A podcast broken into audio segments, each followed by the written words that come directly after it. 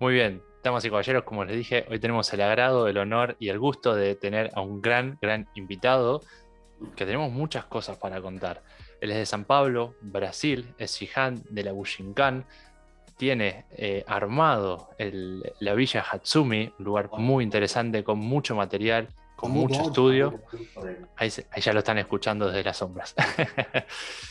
¿sí? donde ya lleva más de casi 25 años entrenando, un poquito más. ¿sí? También ha venido mucho, mucho hacia la Argentina. Hola Marcio, querido, ¿cómo estás? Hola Javi, ¿cómo te vas? Hola Santi, ¿cómo te vas? Bueno, es un gustazo hablar con mis amigos de Argentina. Como, como dijo, bueno, ya hace un montón de, un par de años que, que viajo a Buenos Aires y y me encanta muchísimo. Y bueno, voy a intentar comunicarme con ustedes con mi portugués, portuguano, portuguano. y bueno, vamos a disfrutar. Muchísimas gracias por la invitación y gracias por toda la gente que hoy está acá con nosotros. Gracias. Así es, y gracias a vos. escuchen bien, ¿eh? Portullano, mejor que el portuñol, es un paso más, ¿eh? Para sí, claro, claro que lo vayan teniendo en cuenta. Bueno, Marcio, como siempre arrancamos eh, con la pregunta de la actualidad y digamos con lo que fue toda esta situación del COVID y la pandemia. ¿Cómo te, ha tratado? ¿Cómo se han adaptado? Eh, ¿Qué dificultades han tenido? Este, y, cómo, ¿Y cómo vienen en la actualidad con el entrenamiento?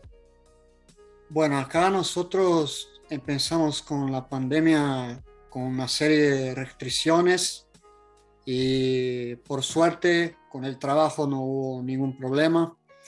Y bueno, con el dojo sí, al final nosotros tuvimos que, que entregar el espacio, que era un espacio alquilado, entonces no pudo continuar porque no hubo una posibilidad de negociar el alquiler, que es muy alto, por supuesto.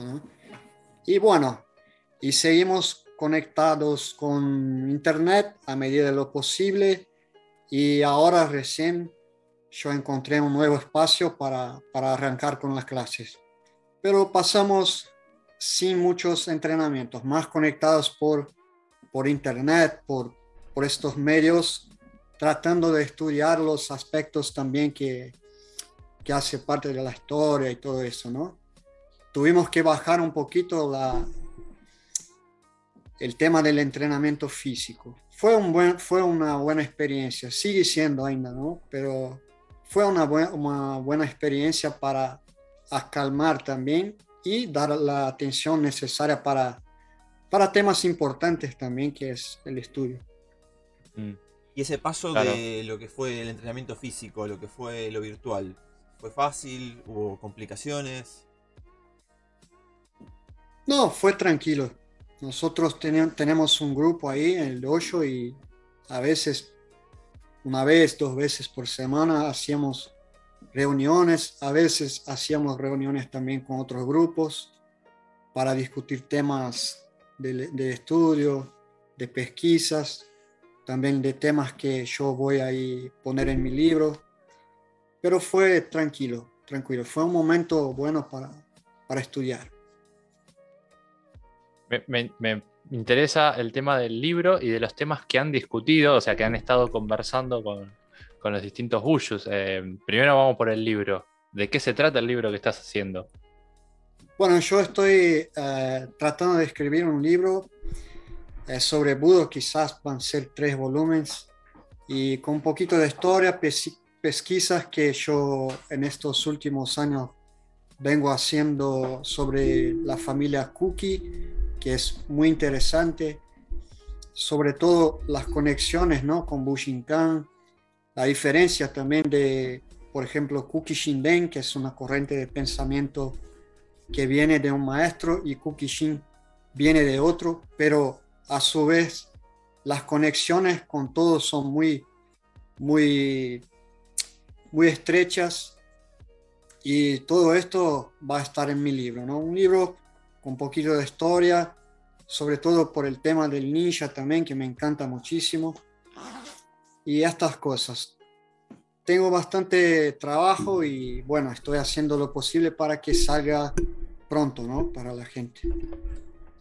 Si hablamos de tres volúmenes, entendemos que va a ser un libro muy extenso y muy, muy completo. Sí, va a ser el Tenchi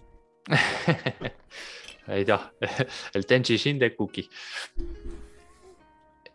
en este, digamos, y bueno, y los temas que han estado conversando eh, y discutiendo sobre, sobre el entrenamiento, más o menos, eh, ¿qué, temas abordaban con, los alumnos y los practicantes?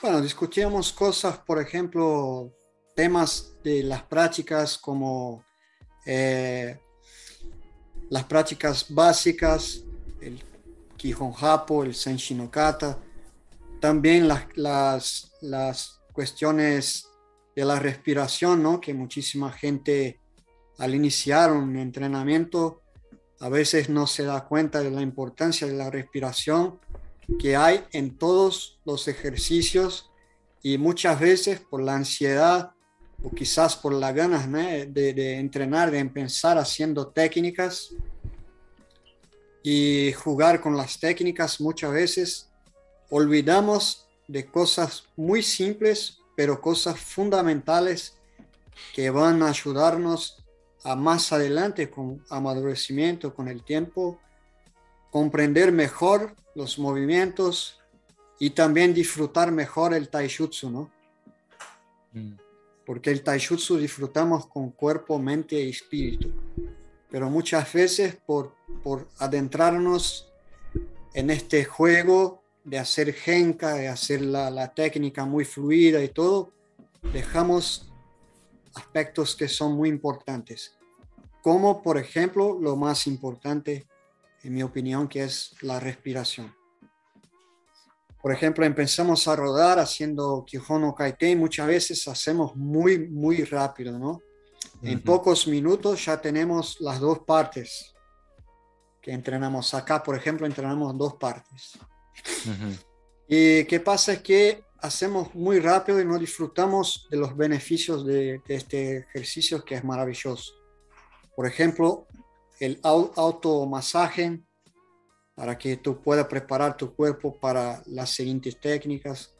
La respiración, el estiramiento de nuestro cuerpo bajando bien, el kamai, haciendo el movimiento lento para que se pueda masajear la mayor parte del cuerpo, haciendo la respiración correcta para despertar nuestro cuerpo para las prácticas.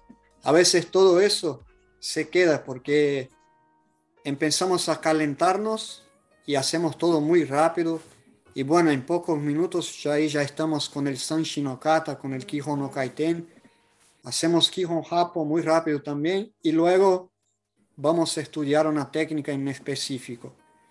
Y bueno, lo que pasa con el tiempo, tú siempre vas a estar más ansioso, más insatisfecho, ¿no? Porque no sé, no, no hay tiempo para saborear los ingredientes, ¿no? Que hay en cada cosa. Nosotros occidentales somos muy ansiosos. Demasiado, demasiado. Sí. Y hay que bajar un poquito los niveles de ansiedad y hacer las cosas un poquito más de atención, más lento, más tranquilo, explorando lo que realmente es necesario para nosotros hoy en día, que es la respiración. Lo que va a producir mucho más efecto en nuestras vidas que otras cosas, por ejemplo, técnicas o preparar nuestro cuerpo para una pelea.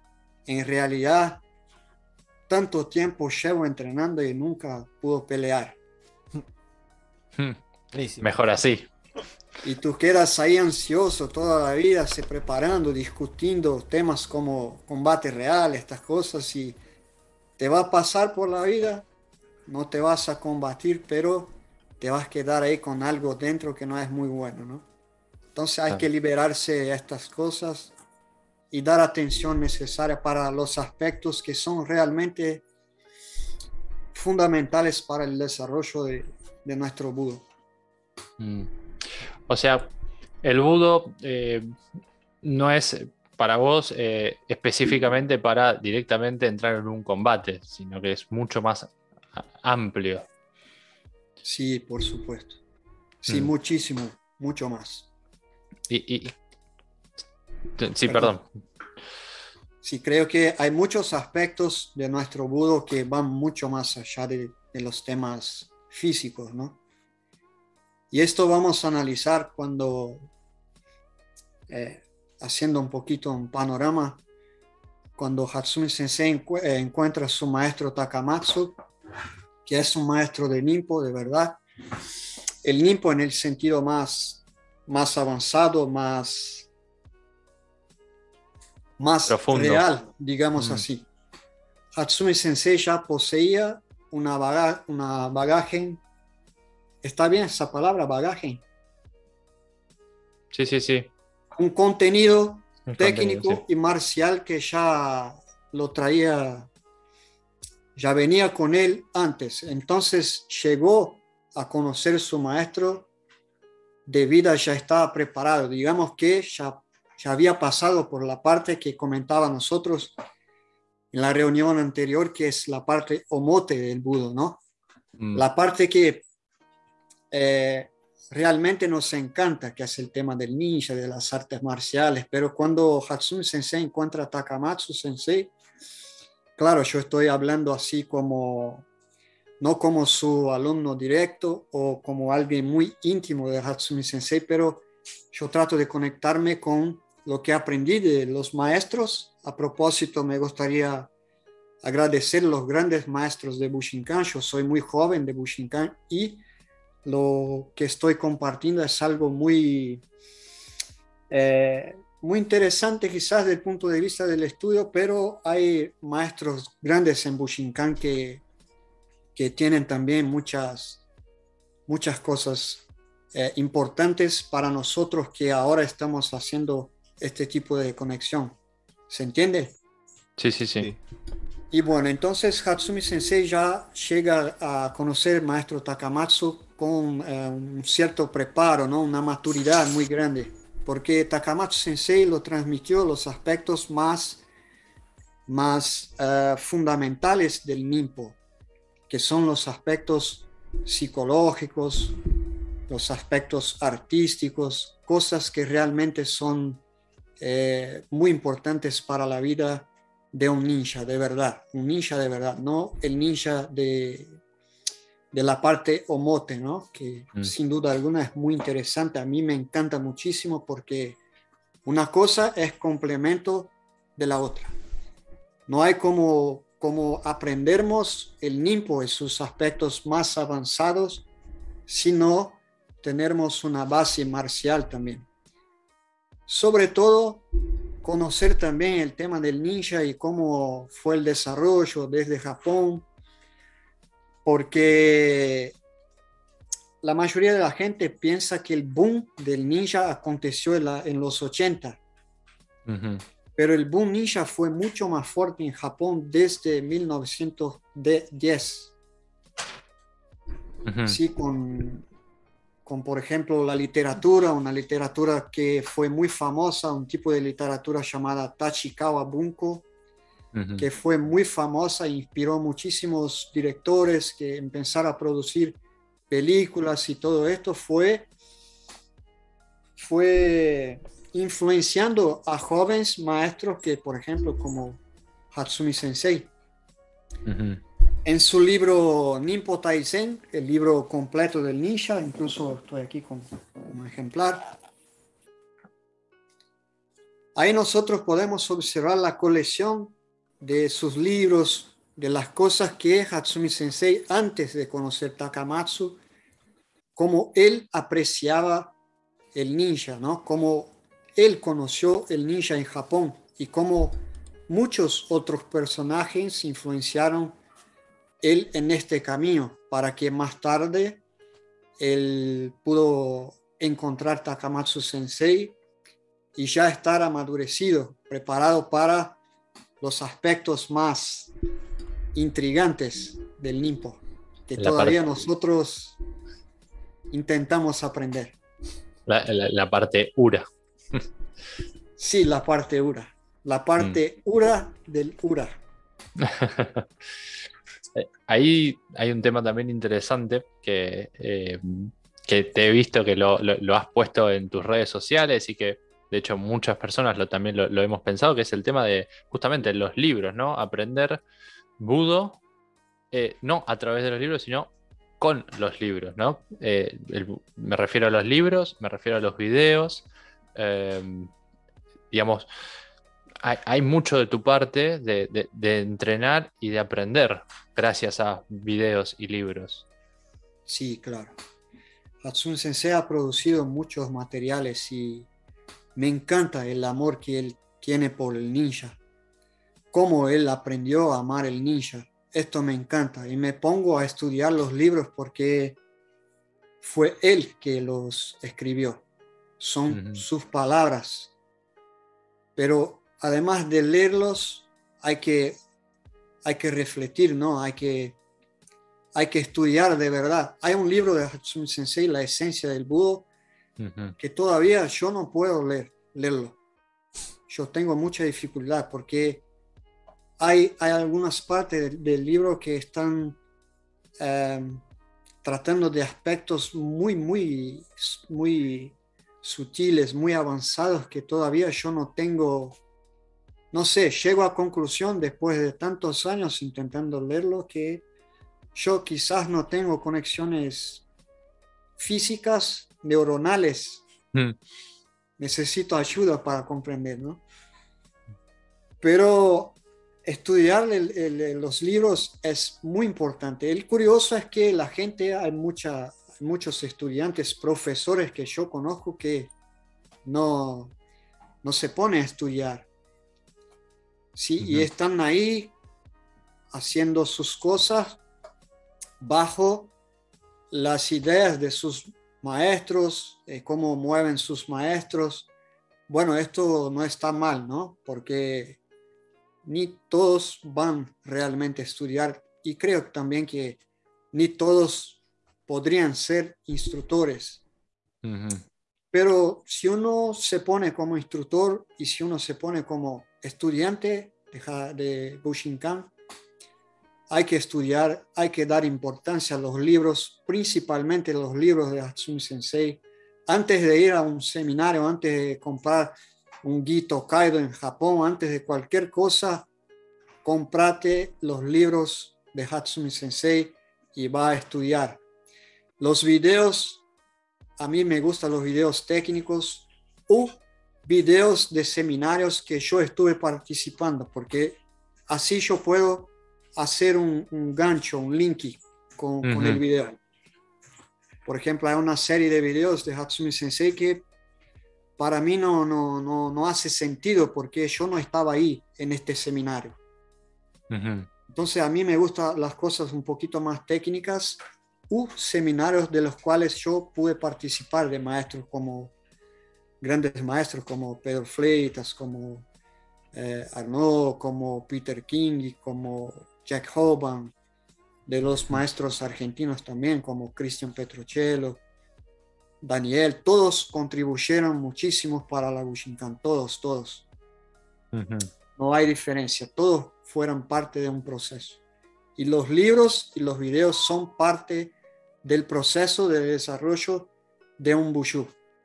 Mm porque es el camino, es, el, es de Hatsumi Sensei.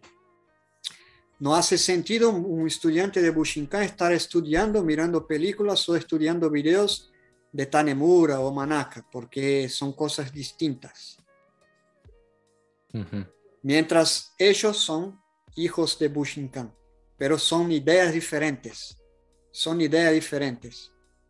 Pero para quien es estudiante de Bushinkan, hay que estudiar, hay que ponerse a leer los libros y hacer un complemento de aquello, de aquello que, que los maestros están hablando, que están transmitiendo.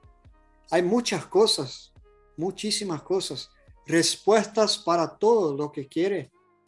Fatsumi Sensei tuvo el trabajo de dejar todo esto plasmado en sus libros, videos. A veces uno tiene dudas de temas como Shinkengate, el combate real, el tema del ninja, cómo, es, cómo fue el ninjutsu, cómo es, lo que es el ninjutsu. Parece que la gente eh, sigue rechazando el ninja, el ninjutsu, y cuando vamos a hablar de esto, parece una locura. Y mm. bueno, Hatsumi Sensei dedicó toda su vida para eso. ¿Por qué vamos a huir de eso ahora en este momento? No, ahora tenemos las herramientas, buenas herramientas para mostrar, para exhibir al público luego cómo es el ninja. ¿Qué es el ninja de verdad? Mm. Claro, hoy sí tenemos la, información eh, concreta por ahí, un poco más eh, ¿cómo decirlo?, más eh, accesible para que uno pueda eh, incorporar esa información.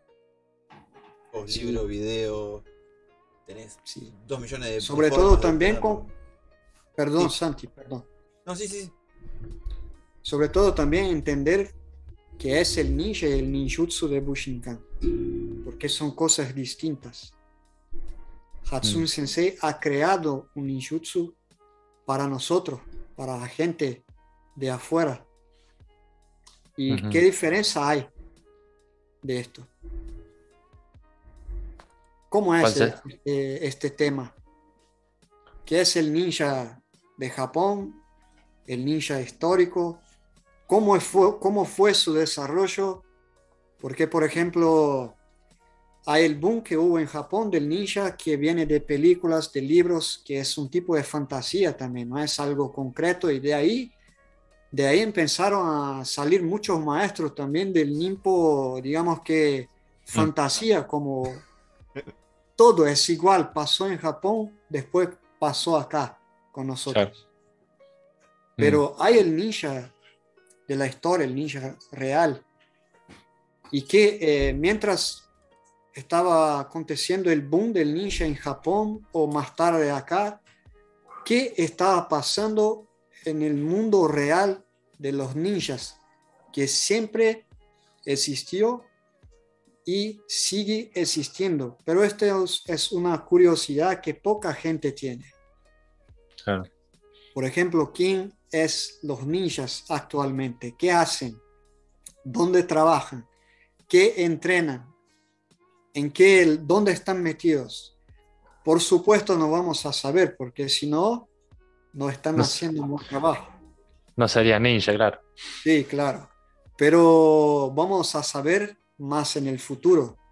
Y es interesante, por ejemplo, mientras la gente de Japón estaba encantada por el ninja de, las, de los libros o, de, los, de la shilogravura de los finales del periodo Tokugawa, los ninjas mm. reales estaban yendo a misiones en Europa y a otros países para prepararse, para preparar Japón para el gran cambio que hubo cuando hubo la diplomacia de la cañonera y mm. cuando Estados Unidos forzó la abertura de Japón nuevamente.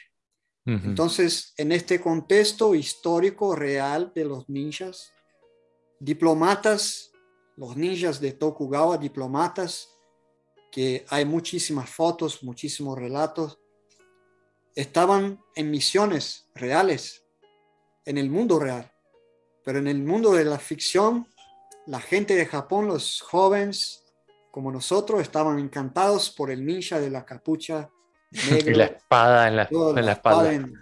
y bueno, y todas esas cosas. Pero fue un momento importante porque esto dio la oportunidad para que el NIMPO siga eh, con su con su siga se presentando de distintas formas a lo largo de los tiempos, ¿no? Hace parte, es el in-yo de la historia.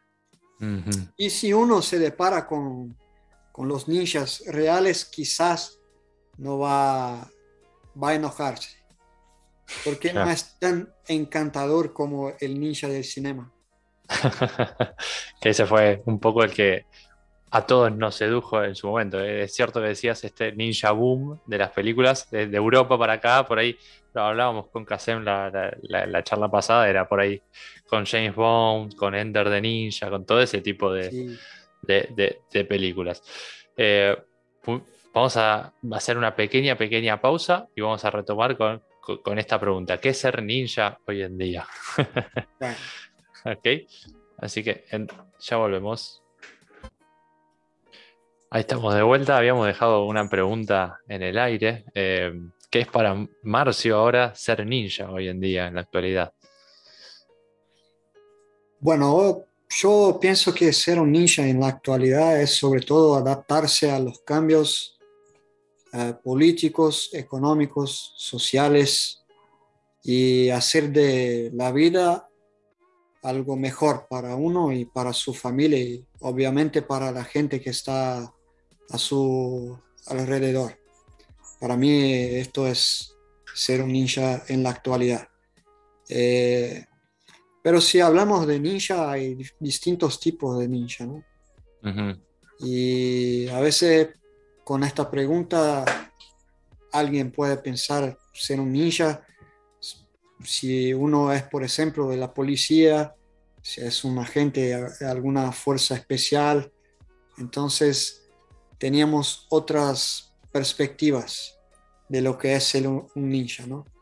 Pero creo que llevando en consideración aquello que Hatsumi Sensei y los maestros de Bushinkan eh, dejan a nosotros como enseñanza, ser un ninja es ser una persona que, que busque el éxito a través de la adaptación y una persona que acepta los cambios de la vida o quizás algunas pruebas duras de la vida de la mejor forma posible creo que esto, para mí es esto. Mm. Y, yo lo voy a relacionar con lo que dijiste al principio, con el entrenamiento, de disfrutar eh, cada ingrediente, cada, cada, componente del entrenamiento y no de una sola aspecto. Y de hecho, cuando nombras eh, que es para vos ser un ninja, nombraste el aspecto social, político, económico, es todo, entender, tratar de estar eh, conectado con absolutamente todo. Claro, claro. Mm. Los ninjas eh, siempre estaban muy conectados con, estas cosas. Y obviamente, como yo estaba diciendo, lo que para gente es difícil es quizás dejar un poquito esta idea de, de la lucha, de los combates y del ninja del periodo Sengoku Jidai. Mm. Y relajar un poco y entender que nuestro combate real es, son otras cosas. Nuestros enemigos reales son otros y son muchísimos, quizás más que en, una, en un combate directo. Mm. Primero que nada, todos los días tú te vas a encontrar los peor de, los enemigos, que es tú mismo. Todos los días.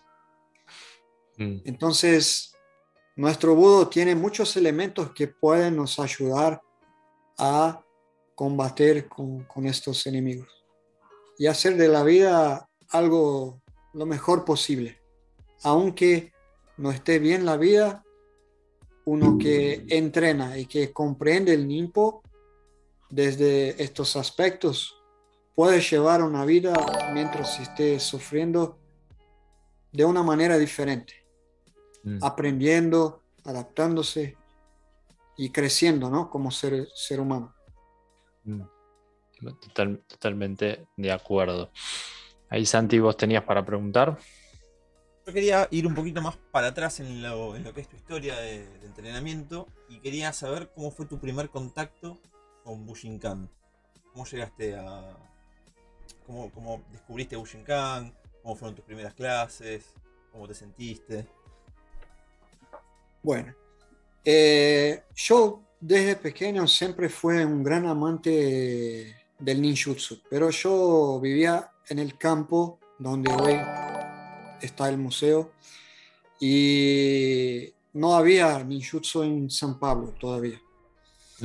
Y bueno, yo empecé a entrenar otras cosas.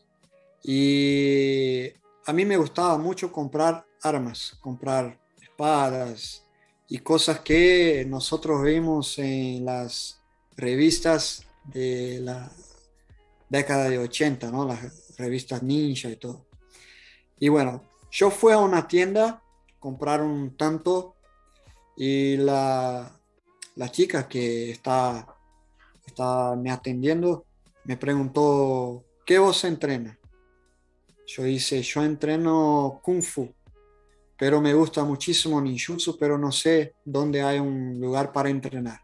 Entonces me, me dio una revista tenía ahí unos 20, 20 direcciones de dojos diferentes. Y yo empecé a llamar y encontré uno que estaba muy lejos de mi casa, muy, muy lejos. Como por ejemplo 30 y 32 kilómetros de mi casa, el dojo. Y estoy en 90 y 98. Y bueno, yo no dudé y fui a, a entrenar. Mi primera clase fue en un dojo que fue, digamos que, el punto de partida de San Pablo. Y no había un maestro, sí había un grupo de estudio. Y yo ingresé ahí y con algunos meses el que estaba a cargo de llevar el grupo de estudio me pidió para que yo me poniese como, como monitor. Y bueno, después de seis meses más o menos, yo decidí viajar a Argentina y fue mi primer seminario con Carlos Morales que organizó Néstor y Cristian Pedrochelo. Y ahí empecé a entrenar con, con Cristian. Y, y, recién yo, yo salí del dojo, pero ya ahí vamos con 21 años, yo entrenando con, con Cristian. Ah, y bueno, yo aprovecho para decir que es un gran, un gran budoka, un gran estudiante de budo, una persona que yo admiro muchísimo y que a través de él yo he aprendido mucho también, he aprendido a, a estudiar y comprender la Bushinkan y, y, amar el ninja también, ¿no? Porque es un, sin duda es un gran ejemplo. Sé que quizás no, no, no tiene mucho que ver, pero eh, yo decidí salir porque por el tema del ninja y de estas cosas, ¿no? Y eh, el grupo de cristianos hay gente muy fina, muy intelectual y todo, y yo era el único loco que estaba allá y decidí retirarme. Mm. Pero está, está bien, sigo mm. admirando él, tengo muchos bushus de Chile, de todas partes, de Argentina, y bueno, vamos bien. Mm. Pero resumidamente es esto, ¿no?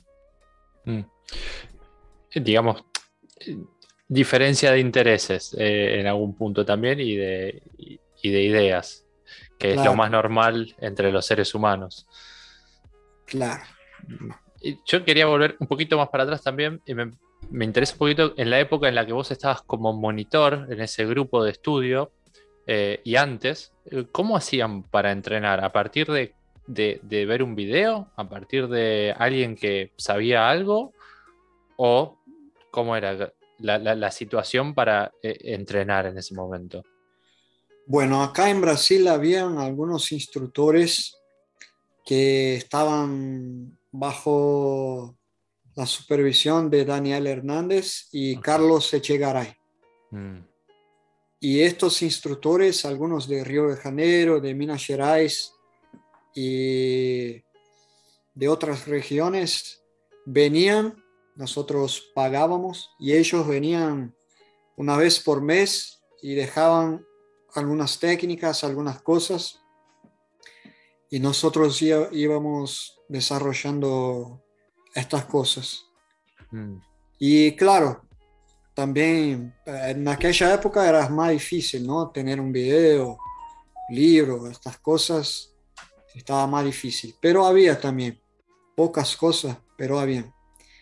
Y nosotros tratábamos de organizarnos para comprar a veces un video, un libro, y hacíamos las cosas de esta forma, hasta que yo y algunos amigos juntos decidimos viajar a, Argentina en este seminario y mm. desde ahí hubo muchos cambios. Cuando establecemos la conexión con Argentina hubo muchos cambios. Mm. Fue muy, muy bueno. Mm. Porque Brasil, el ninjutsu llegó en Brasil en 90, 91. Y había un argentino, Jorge Goldstein, Goldstein no sé si ustedes conocen, eh, que fue quizás el primer argentino a, entrenar Bushinkan. Y una persona de Brasil, un japonés, que hoy vive en Japón incluso, él organizó el primer seminario de Bushinkan con este argentino acá. Y así empezó la conexión de Brasil y Argentina.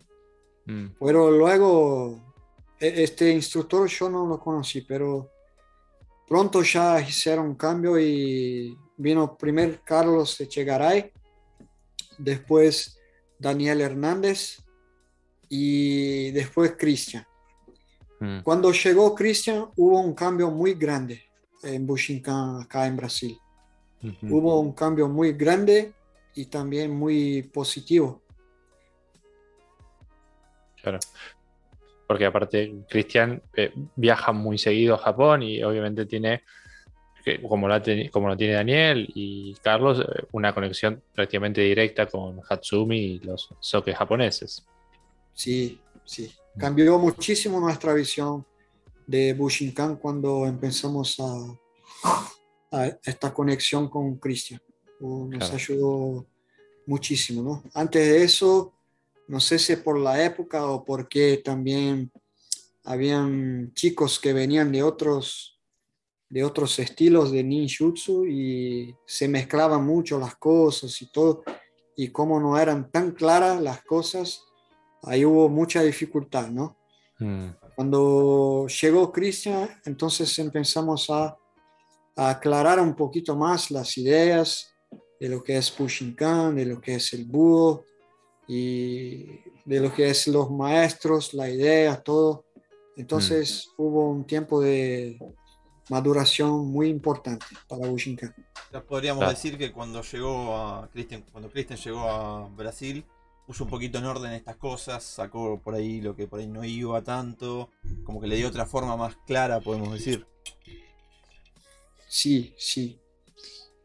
¿Y, qué sacrificio? me, gustaría hacer un, me gustaría hacer un comentario que, bueno, a veces puede parecer que la gente que vino antes, antes de Cristian estuvo haciendo cosas eh, erradas. No, todos ellos tuvieron su contribución muy importante. Por ejemplo, Daniel Hernández eh, ha tratado de organizar mucha programación de estudios, incluso que Cristian fue alumno de ellos.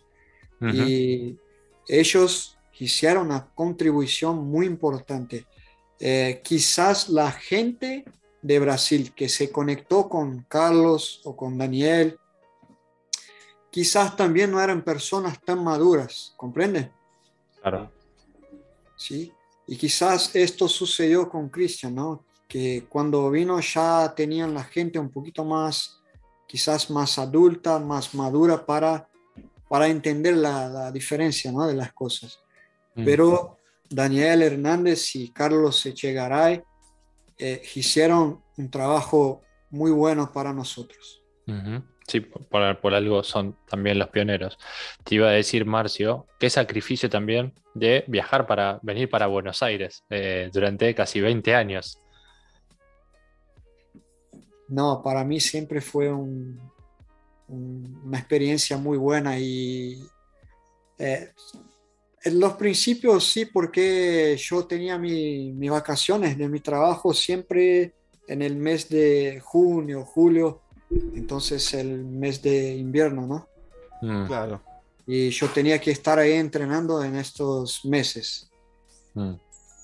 y había que soportar el frío, todo, y hay anécdotas muy interesantes de entrenamientos en el dojo con, con Cristian y sus alumnos y experiencias buenísimas que llevo en mi corazón y son muy importantes para, para conectarme también con, con los aspectos que son importantes, ¿no? que es la conexión del ser humano de, los bushus, de estar juntos, de entrenar, de compartir otros, otras situaciones, también las cosas ¿no? que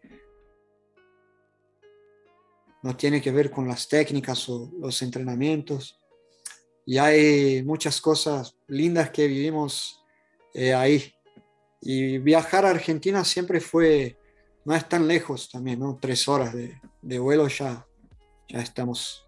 Y entonces, no, creo, un gran sacrificio sí es viajar a Japón. Claro. El sacrificio en todos los sentidos, ¿no? Mm. ¿Y vos tuviste un viaje a Japón? Sí, yo estuve una vez a Japón. Para mm. nosotros acá es muy difícil sacar la visa. Ah, ustedes tienen visa. Brasil tiene visa para Japón. Sí, y es muy difícil, muy difícil. Ah. Esto también hizo con que la gente de Brasil eh, no ha viajado muchísimo a Japón también. La gente tiene ganas de viajar, tiene condiciones, pero no viajan porque es complicado. Eh, el tema es que la mayoría de los inmigrantes en Japón, brasileños, la mayoría mm. son brasileños. Y bueno, son los que son hijos de japoneses, descendientes, que vuelven a Japón a trabajar en la época de los, de los Dekasegi, que fue una época, creo, 80 por ahí también, que ah, muchas empresas de Japón abrieron oportunidad para los hijos de japoneses o descendientes para trabajar en Japón. Mm, y, y, la mayoría de ellos hoy viven de auxilios del gobierno, y hace un montón de mierdas por allá y esto hizo con que Japón a veces mira a Brasil no de forma quizás no tan buena. Y, pone un montón de, de límites, de limitaciones. Claro, claro. Y ahí nosotros tenemos dificultades para sacar la visa. Yo en, empecé a intentar sacar la visa desde 2004. Yo pude sacar la visa en 2013. Ah, Diez años después, casi. Wow. Después intenté nuevamente, pensaba que, bueno, ya fue una vez, quizás sea más fácil, no. Me negaron más dos veces. Y tiene que hacer un montón de pruebas, tiene que tener mucha plata. Mm. Solo quien tiene mucho dinero, ahí se va. Quien tiene mucho, mucho dinero, un empresario, alguien que, tiene mucha plata. Claro, ahora, no es mi caso, que no es mi caso, infelizmente. El nuestro tampoco. Eh, ahora entiendo un montón de situaciones también de, esto, ¿no? De, de, por qué Brasil también necesitó de los maestros argentinos para desarrollar Bushinkan. Sí, claro, claro. Mm. Este, bueno, entonces calculamos que en el 2023 por ahí tenés aprobada la, próxima visa, para viajar. Ah, me encantaría. Yo estoy ahí tengo un dinero que lo guardé y y bueno, espero que me sale la visa porque ahora me gustaría hacer un viaje un poquito más largo para, para estar ahí en, los, en algunos lugares que, que son parte ¿no? de los estudios que yo estoy haciendo para mi libro, para ilustrar un poquito más también. Mm. Espero que, que pueda viajar. Y para ver Sensei Hatsumi, estar en Japón y espero que, que pueda viajar. Ojalá, ojalá sí pueda ser. Y voy a traer a relación algo que hablamos entre nosotros en la charla previa, que era esto, ¿no? Como que a veces pareciera que Bushinkan eh, o el ninjutsu pareciera no, tener ningún tipo de relación con la situación, por ejemplo, política. Y una cosa interesante que habías hablado es eh, qué hacemos nosotros, los practicantes, para tener algún tipo de conexión. No por querer un poder o un cargo o un puesto, sino de tratar de hacer eh, Bushinkan una cuestión social, de poder colaborar o tener por ahí una facilidad para, por ejemplo, sacar una visa si uno es artista marcial. Pareciera a veces como que no se tiene en cuenta directamente esos tipos de situaciones. Sí, este es un tema muy interesante también, ¿no? Que eh, quizás no es tan, tan importante para, para, la gente que estudia el ninjutsu o bushinkan, estos temas políticos, sociales, porque nosotros estamos muy conectados todavía con el entretenimiento. Y esto a veces eh, no deja la oportunidad para que para mirar para otros lados y entender la importancia del budo como, como una herramienta no solo para el desarrollo personal, sino también para mejorar la vida, la calidad de, la calidad de vida de la gente que está a nuestro alrededor. Mm. Y por ahí, como yo comentaba en nuestra reunión previa del tema, por ejemplo, entramos en la pandemia y un montón de, de gente tuvo que cerrar sus dojos, un montón de gente perdió su trabajo, mucha gente hoy sigue sin a veces poder alimentarse y bueno, no sé el nivel de importancia que tiene eso para también los grandes maestros o artistas marciales, no solo de Bushinkan, pero de otras artes marciales a nivel social, ¿no? Cómo las artes marciales pueden ser una herramienta importante para producir cambios también eh, en la sociedad, ¿no? Y a buenos artistas marciales, saludables, con mentes saludables, eh, para estar en la política, para estar a cargo de, de, posiciones importantes y relevantes que van a producir, eh, claro, un cambio que sería muy, muy benéfico para la sociedad, ¿no? Así como yo cité el Chigoro Kano, el cambio que él hizo no solo para las artes marciales, pero sino también el cambio que produció también cambios sociales importantes, muy importantes. O sea, es, era un artista marcial que estaba inserido en el campo de la política y comprendía el valor de las artes marciales como una herramienta para la sociedad, no solo personal. Y si estudiamos, por ejemplo, la historia, el, el libro de Soki, el Nimpo Sengoku Zukan, eh, cuando él empieza a hablar un poquito de la historia de los ninjas, Mm. tú puedes ver que el ninja estaba metido ahí en la política, que estaba eh, eh, enterado de los cambios y cómo iba a manejar sus, sus acciones para traer un beneficio para su comunidad. Y claro, después estuvieron inseridos en grandes cambios, como por ejemplo la unificación de Japón, después, después la restauración Meiji. Entonces, si vamos realmente a adentrarnos en los estudios y ver lo que los ninjas, cuál era sus, sus intenciones, sus desafíos, vamos a ver que ellos estaban ahí inseridos en estos temas políticos, sociales, culturales, y por ahí podemos sacar muchísimas enseñanzas valiosas también, ¿no? Y Cuando digo estamos todavía en el mundo del entretenimiento porque si cerramos nuestros ojos, uh, volvemos nuestro, nuestra mirada solamente para el desarrollo de la Bushinkan, como un arte marcial, es muy estrecha la visión, muy estrecha. Mm. Quizás tú puedas producir un cambio ahí, eh, ahí dentro de tuyo, puedas cambiar algo, pero esto es algo muy individual. Hay que juntarnos también los artistas marciales para producir un cambio mucho más relevante. Mm. No sé si ustedes pueden comprender la, la idea.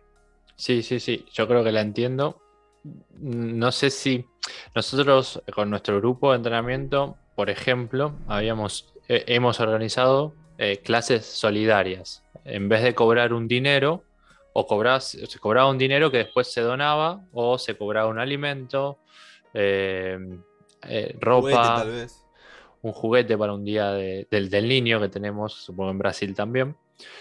Eh, tener esa mirada un poco más social. Sigue siendo algo muy chiquitito porque sigue siendo de un grupo de doyos eh, con lo que alcance ese grupo. Pero eh, estaría interesante también que, por ejemplo, aquí en Buenos Aires, de, si hay 100 instructores, no sé si los 100, pero por lo menos 10, que se junten en esa clase solidaria o que surjan otras clases solidarias en distintos grupos. Y supongo que hacerlo a gran escala sería también, ¿no? Dejar de ser aislados, el dojo de, el dojo de, el dojo de, y ser una comunidad. Sí. Si, si, si, fue, si fuera posible organizar esto, no solo van a producir un cambio a nivel social, sino que también van a llamar la atención de gente relevante que puede producir cambios mayores para la sociedad. Y también por ahí vamos a tener, por ejemplo, como el tema de la pandemia, un lugar propio seguido por el gobierno, porque es una, un cambio, ¿no? Nosotros trabajamos produciendo beneficios a la sociedad y el gobierno nos cede, puede nos ceder, por ejemplo, un espacio para desarrollar nuestra arte marcial, para, para promover eh, entrenamientos o eventos sociales, para dar la oportunidad de la gente o niños o jóvenes que están metidos en, las drogas o problemas de este tipo, eh, reforzar la educación, la educación no de dar que eh, la educación en el sentido de orientar a la gente, ¿no? Porque acá en Brasil, por ejemplo, los jóvenes están metidos en las drogas y hay también un descontrol eh, de jóvenes que están perdidos y eh, mujeres jóvenes con gravidez, gravidez, embarazamiento, perdón. Mm, sí muy jóvenes también. Entonces, todo esto es orientación, pero a veces las personas que están pasando por eso están en un contexto de vida muy, muy mal. ¿sí? Y, pero si juntamos diferentes, distintos elementos y el arte marcial es algo muy interesante para estas cosas. Y si dejamos de hacer trabajos aislados, porque si tú con 10 personas organizas un trabajo social juntan juguetes para los niños de las calles. Otro instructor con más 10 grupos va a hacer la misma cosa, no para sumar, sino para competir. O decir, mi grupo alcanzó cinco personas más que el tuyo. Esto es un problema. Esto es, esto no, eh, esto no, nos da una imagen de que, bueno, la herramienta que más utilizaron los ninjas, la gente que estudia los ninjas, no, no sabe usar. Porque estamos cerrados en el mundo del entretenimiento y en el mundo de la competencia por territorio, por alumnos, para poder expresar su idea. Son temas complicados, ¿no? Pero a mí me encantaría que todos se juntasen para hacer un trabajo muy fuerte para la sociedad. Y en tiempos difíciles, difíciles como este, tenemos un lugar propio cedido por el gobierno, tenemos un, un tipo de incentivo financiero para que tú puedas ir a Japón, entrenar, volver con mucho más conocimiento, promover mucho más eventos y calidad de vida para las personas. Me encantaría que el budo de Hatsumi Sensei llegara a este nivel. Me encantaría mm. muchísimo. Pero todavía no. El budo de Hatsumi Sensei las herramientas del Nimpo y la conducta del ninja todavía no pasó el campo del entretenimiento.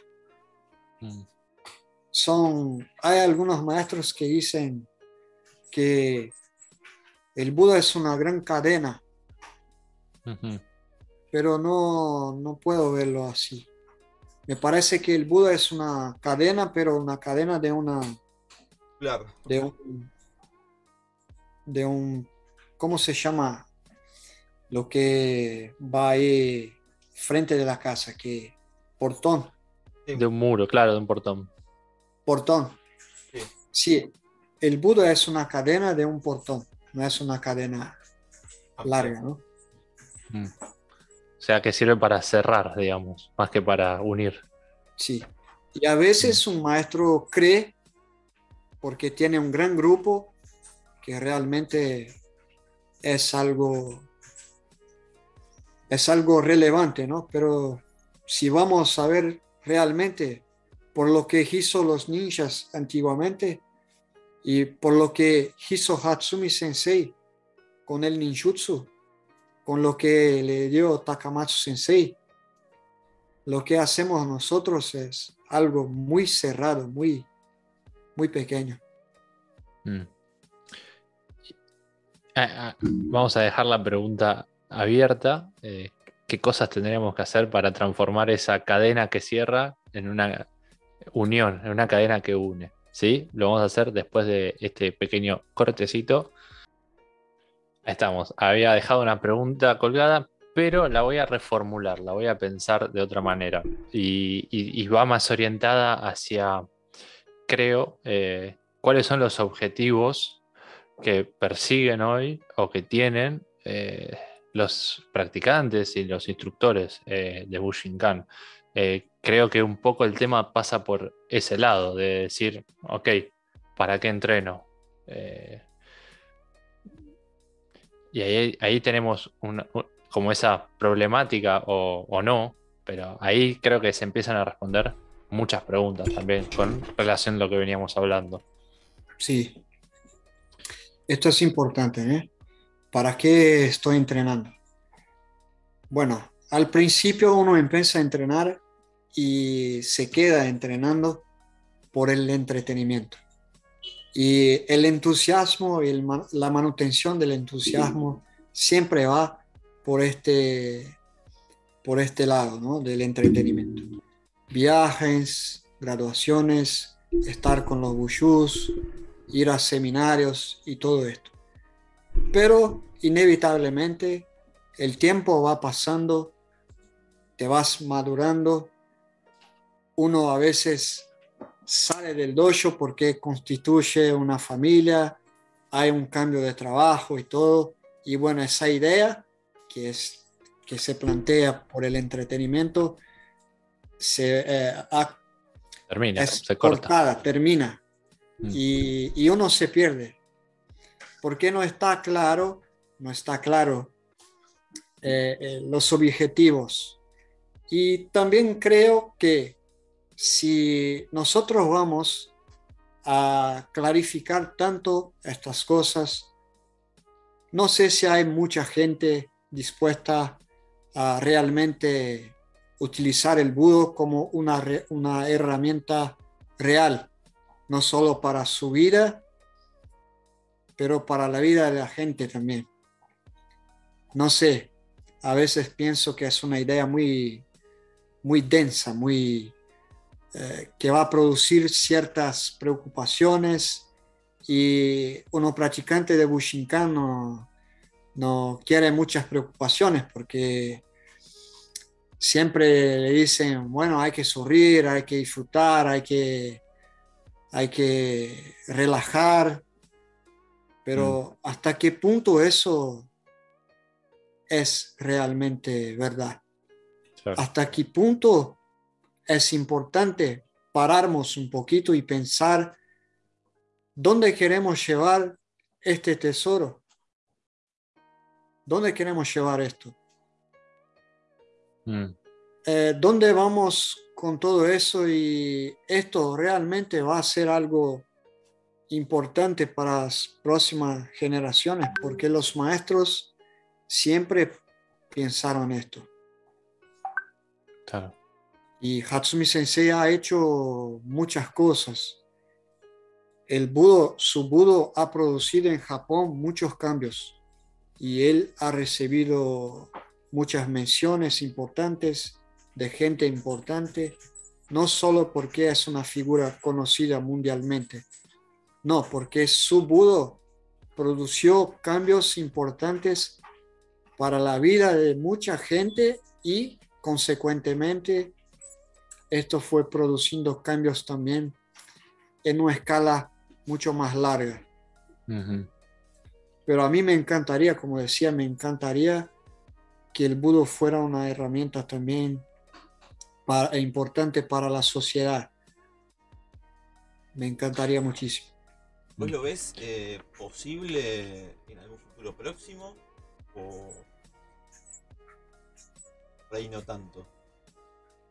Que pueda llegar a, a globalizar por este pensamiento de sea algo más también para una cuestión social y no sea tanto personal, como decías. Yo creo que es posible. Si nosotros, principalmente la nueva generación, porque sin duda estamos en un periodo de cambios en, en varias cosas. Es un momento de cambio, sin duda alguna. Eh, para la Bushinkan también es un momento de cambio, creo. Y yo creo que es posible despertarnos un interés mayor por, estos temas. Y cuando digo esto, quizás uno pueda pensar que, bueno, hoy yo tengo que me preocupar con, cómo voy a desarrollar un trabajo para, para que sea algo bueno para la sociedad y, quizás eh, quedarse muy preocupado o pensando demasiado, pero no, en el budo hay elementos que naturalmente van, van a hacer con que estas cosas sucedan naturalmente. Mm. Por ejemplo, eh, si miramos el trabajo del Laishihan Pedro Fleitas, por ejemplo, él hace un trabajo maravilloso con el tema de la salud.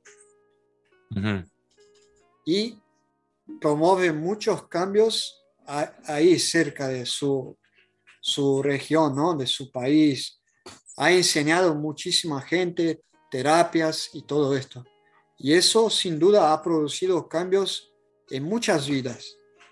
Pero esto es hecho con un compromiso de que un estudiante de Budo también debe conocer la medicina tradicional, porque es parte de un estudio. Ni todos van por este, van a ponerse a estudiar, pero es interesante que la gente tome, que la gente tiene conciencia de que un artista marcial se desarrolla también como un terapeuta, como alguien que conoce cómo eh, romper un hueso, pero también conoce cómo curar un cuerpo enfermo. Y esto mm. va a producir cambio. Bueno, si tú eres un, estudiante de Buda y comprende que la caligrafía es algo importante, uno se va a poner a estudiar caligrafía y esto puede producir cambios también, porque la gente puede se interesar por, el, por distintos aspectos de las artes marciales, porque artes marciales es diferente de lutas marciales. Artes marciales son una gran posibilidad, un gran abanico, ¿no?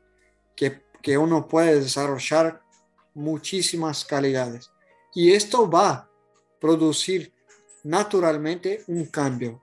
No que tenemos que hoy juntarnos en una reunión y decidir un plan para mudar la, las cosas. No, esas son pequeñas acciones que van produciendo grandes cambios. Un proceso. Y las artes marciales tienen este poder, pero la gente precisa, yo creo que el cambio que nosotros debemos preocupar, principalmente la nueva generación, es formar instructores calificados y también dar la oportunidad para estos instructores calificarse, incentivarlos a estudiar, incentivarlos a, buscar otros aspectos del budo. Y son muchísimos, son muchísimos. Pero el problema mayor es que la gente va formando instructores que son nada más que eh, gente que tiene una cierta habilidad y un repertorio muy corto, técnico, y va a un dojo y empieza con, con clases y todo, y no va a pasar de eso. Y el budo siempre va a estar, por lo menos acá en Brasil, va a estar siempre en el campo del entretenimiento. Un dojo es algo para, para el entretenimiento. Nadie mm. ve el dojo como un lugar para desarrollarse o un lugar para cambiar, no solo uno mismo, sino todo que está a su alrededor. Claro, claro. Ahí también, esto que decías, ¿no? Eh, ¿cómo, ¿Cómo tener ese parámetro, ¿no? De desarrollar instructores calificados, o sea, ¿cuál, porque creo que nadie va a decir eh, yo no, no, entrené bien a determinada persona, pero digamos, ¿cuál, ¿cuál sería el parámetro ¿no? para un instructor calificado? Yo pienso, que el parámetro, yo pienso que el parámetro para esto es, por ejemplo, dejar ciertos eh, comportamientos que fueran surgiendo como por ejemplo formar instructores para marcar territorios. Mm. Y estar preocupado con una cantidad de gente que va a garantizar, por ejemplo, un seminario. Claro. Y bueno, yo creo que debería, por lo menos, a veces nosotros acá, cuando hablamos con algunos instructores, pensamos, bueno, esto debería venir desde arriba de Bushinkan, ¿no? De, los grandes maestros de Bushinkan, los japoneses, una serie de reglas para, para eh, poner ahí ciertos límites, mm. ¿no? Para que esto no, no, fuera sucediendo. Pero eh, creo que Hatsumi Sensei tiene otras cosas que quizás ha confiado demasiado, quizás en algunas personas que son muy comerciantes y hicieron de Bushinkan un punto turístico más que un punto para estudiar el budo. Y si, y si tú vas, si tú das la oportunidad para cualquiera estar a cargo de un dojo, bueno, no puedes esperar grandes resultados de tu arte, ¿no? Y también sucede esto, ¿no? Quizás eh, Hatsumi da esa libertad y la libertad expone a las personas a cómo son, este, para bien y para mal. Y también justamente es la libertad la que da el hecho de por ahí no darse cuenta de si uno está haciendo las cosas con buenas intenciones o no. Pero eso es, creo que es importante también en las artes marciales ese autocontrol, ese eh, autorrefinamiento, eh, esa reflexión. A veces también he pensado que por el tema que la Bushinkan es una escuela muy joven y quizás hay muchos cambios que van a suceder para que tal vez el Budo de Hatsumi Sensei esté en un plan mucho más relevante para la sociedad.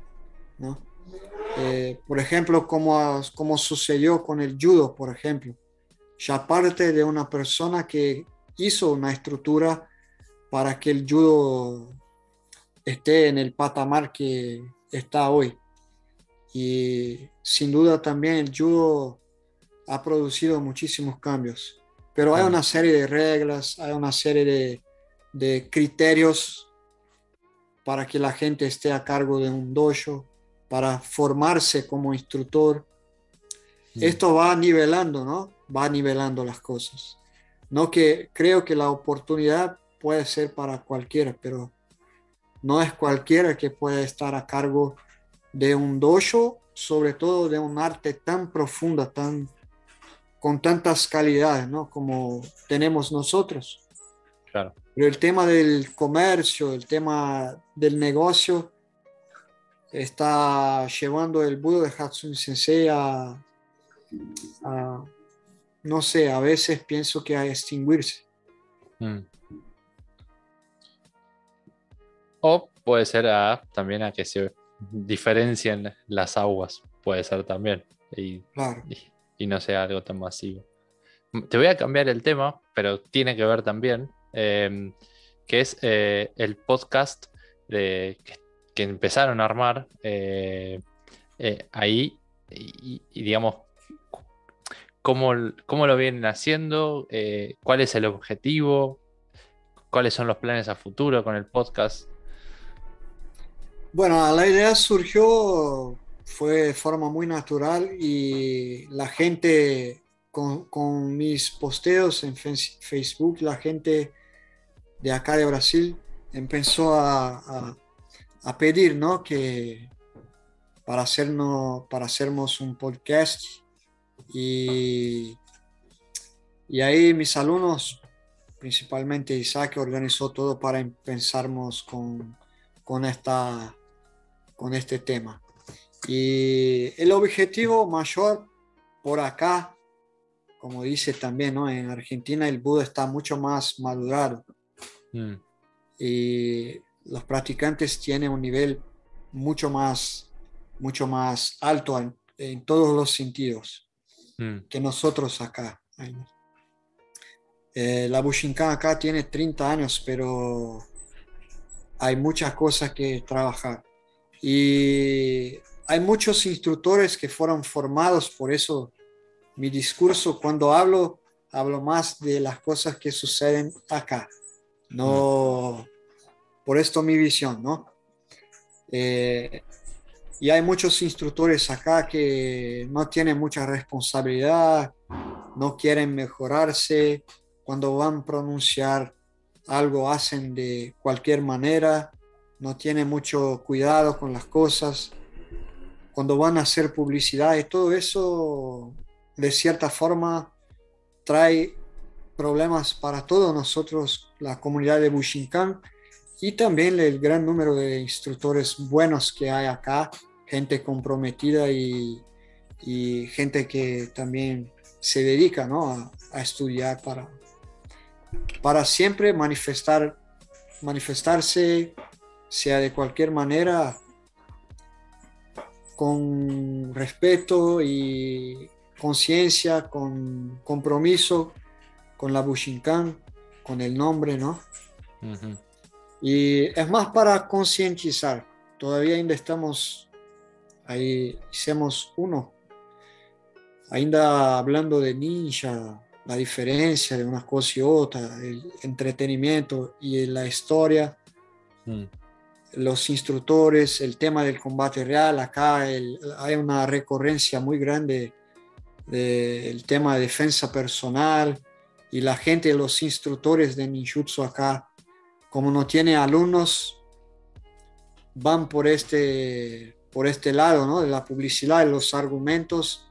Y la verdad es que el Budo de Bushinkan eh, para, para que uno pueda hablar de defensa personal hay que hacer muchos cambios y hay mucho más cosas interesantes para trabajar, trabajarmos con el budo de Bushinkan que simplemente el tema de defensa personal. Mm, acá también en Argentina es un tema muy, muy recurrente eh, y también polémico en cierto sentido. Sí. tanto el combate real como la, eh, la defensa personal. De hecho, bueno, también sucede por lo que se ve. Hay mucha crítica, por ejemplo, de videos de un kata de alguna escuela y dicen eso no sirve. Sí, y de verdad no sirve mío. Mm. claro. Claro. Eh, me gustó la idea también que dijiste como el kata es el envase de, las esencias, ¿no? De lo que es importante para el arte marcial. Sí, el envase. Sí, es muy interesante eso, discutir esas cosas. Pero como yo sigo diciendo, el público es muy juvenil, muy joven y mm. están demasiados en el mundo del entretenimiento. Mm. Yo estoy repitiendo estas palabras porque si dejamos esto un poquito, vamos a notar una parte que es muy importante y esencial para el desarrollo de la Bushinkan, para que la Bushinkan sobreviva. Mm. El mundo del entretenimiento cambia muy fácilmente, es muy, muy volátil, cambia fácilmente y la gente se enoja fácilmente también. Debemos buscar algo más relevante para nosotros como practicantes y también algo relevante para la sociedad, para que tengamos condiciones de, de estar en patamares más relevantes también de la sociedad. Mm. Todos hablan de ninja, divulgan ninjutsu, arte ninja y samurai, pero no tienen nada de ninja, tampoco samurai. Porque ¿cuántos practicantes de Bushinkan están metidos en la política para cambiar algo? ¿Cuántos están metidos en el campo de la educación? Mm. Los ninjas estaban ahí, los ninjas históricos. Mm. Pero los ninjas de la ficción, del entretenimiento, estaban produciendo cambios en el mundo del entretenimiento. Los ninjas de la ficción estaban arriba de castillos. Y el ninja histórico estaba metido en la política y, en asuntos importantes y mucho interesantes, sobre todo mucho interesantes. Claro. Y Santi, vos tenías una pregunta. Eh, dos en realidad. Vamos primero volviendo un poquito con el podcast que no preguntamos. Es eh, dónde podemos conseguir o dónde podemos escuchar eh, el podcast. Ahí va a aparecer el link en algún momento. Sí, posiblemente por acá. Ahí. Tú me preguntas dónde se puede mirar el podcast. Sí. Sí, sí. Ah, bueno. Nosotros disponibilizamos cuando vamos eh, lanzar, disponibilizamos eh, la página de Facebook o Instagram también. Ahí se pueden conectarse. Y el primer todavía no editamos para dejar ahí en el canal de YouTube para la gente, para que puedan mirar. Bien. Eh, ¿Esto sería en, el, en tu Facebook personal o en el Facebook del dojo? Los dos. En, los dos. Bien. Shisei Dojo lo buscan ahí en Facebook. Y eh, si no, a Marcio Deji propiamente eh, también hay. O después Marcio ve si los acepta o no.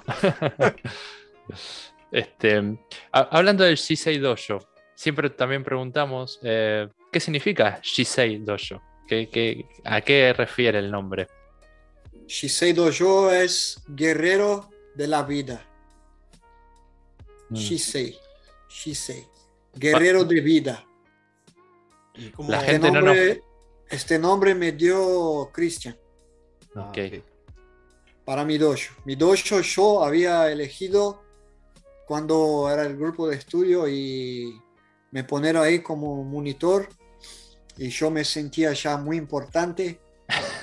Yo, yo pensé, tengo que poner un nombre a mi dojo.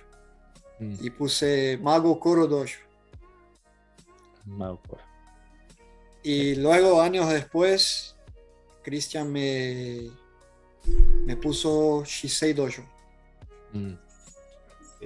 Que es al día de hoy que lo, que lo, que mi lo nombre, Mi nombre también, mi nombre de guerra me puso Cristian.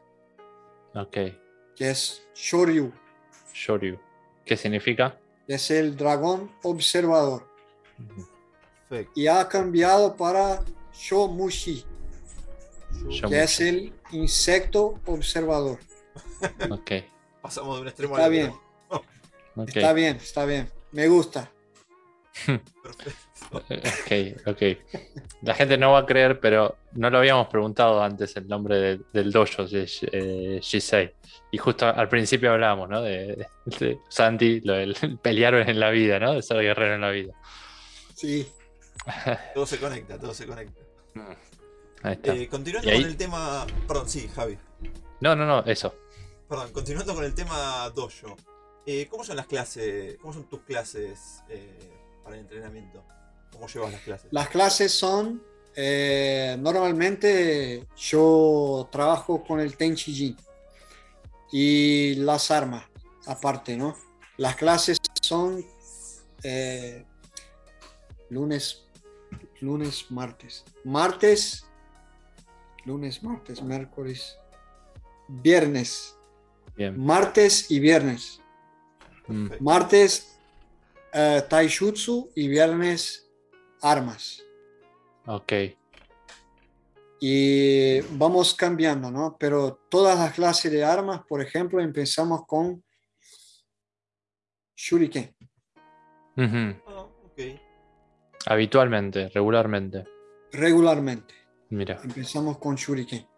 Y después ahí trabajamos, por ejemplo, Bo, eh, Hanbo, Yari, yo, Naginata, a mí me gusta trabajar muchísimo las armas. Yo trabajo todas las armas, todas. Mm. Las lanzas, ahí tenemos en el dojo lanzas grandes, mm. que no es el mismo tamaño del bo. la área es mucho mejor, mucho mayor.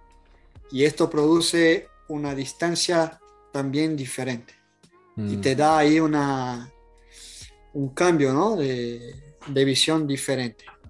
Las armas son muy interesantes. La gente de Bushinkan trabaja muy poco las armas. Si te vas a un seminario, vas a ver Biken, Hambo, Bo.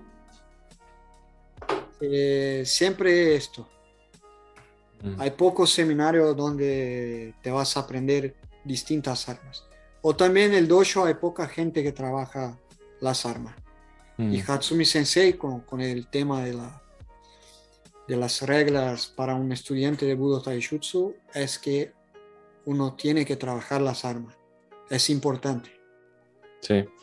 Principalmente en el dojo. Quizás en un seminario no es tan eh, viable porque por el tema del espacio y a veces cómo vamos a trabajar y haré en un seminario con 100 personas. Es difícil. Claro. Pero en el dojo o un parque tú puedes desarrollar un estudio de, de lanza, que es súper interesante. Claro. O como por ejemplo armas con soga, con cadena, que también es un consejo de Hatsumi Sensei y que tú puedes desarrollar estas cosas. Está ahí. Como yo he postado en mi Facebook, ¿no? Las tres reglas para estudiar Budo. Sí. Ahí está. ¿Yo puedo leer? Sí, por supuesto. Bueno, vamos. Esto está escrito por Hatsumi Sensei. Con la fuente ahí corrobora. Vamos. Las bases técnicas y marciales de Bushinkan Dojo se adquieren a través del estudio y la práctica constante de sus fundamentos técnicos o Quijón. El proceso natural e imprescindible para la evolución técnica en el Budo Taishutsu, Budo Taishutsu es adquirir la maestría en las bases fundamentales del Taishutsu a través de la práctica y estudio del Quijón y el contenido técnico estructurado en el Tenshijin Ryakonomaki, el caderno de estudios de Bushinkan. Dominar las bases fundamentales para el uso eficaz en combate de las diferentes armas. Buki, que es el, es el nombre de arma, Buki. Sí.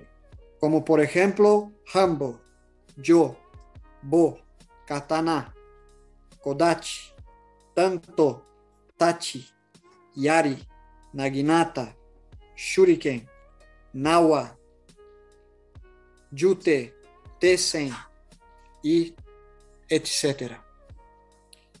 Adquirir la maestría en las técnicas y estrategias de combates propias de las diferentes tradiciones marciales. Mira qué interesante. Escuelas tradicionales, Koryu o Kobudo, o Kobudo y escuelas que constituyen la Bushinkan. Esto es muy interesante, ¿no? Sí, sí, sí, sí. Pero quizás es la tercera, la tercera eh, regla, quizás sea interesante para los instructores, como habíamos hablado anteriormente sobre la importancia de comprender los temas omote, ¿no? De la historia de, y desarrollo de escuelas tradicionales japonesas que son más ah, discretas y que, por ejemplo, es posible eh, estudiar desde un punto de vista omote. Pero estas escuelas, en su gran mayoría, están conectadas de manera muy estrecha con tradiciones que hoy componen la Bushinkan, que, que es la idea que creó Sensei para estudiar Budo Taishutsu. ¿Alguna vez ustedes escucharon que la Bushinkan es la Universidad de las Artes Marciales Japonesas? Yo nunca escuché esa frase. Esto fue, esto habló Hatsumi Sensei. Ajá. Y lo que quiere decir con esto es que la Bushinkan es un desarrollo mucho más fino y mucho más eh, avanzado del Budo Omote de Japón. Y mucha gente tiene un preconcepto cuando tú vas a estudiar alguna cosa distinta o uno dice, no, esto no es Bushinkan.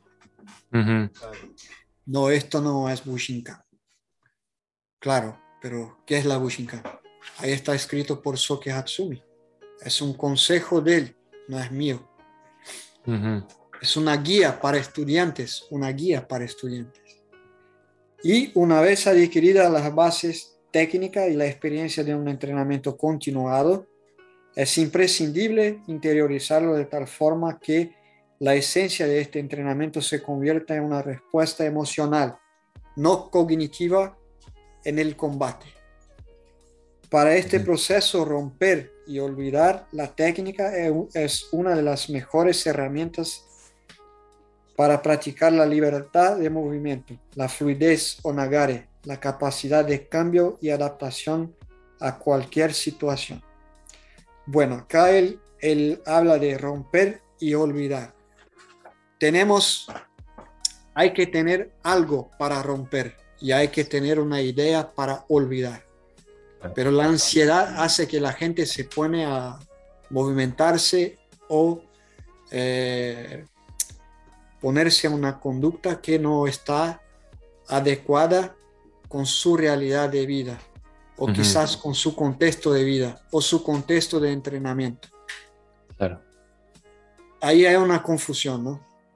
Porque tú puedes ir a Japón, ver a los maestros japoneses se moviendo en un nivel altísimo, muy profundo, y ellos no van a parar para enseñarte eh, las bases, de, detalles de bases y todo.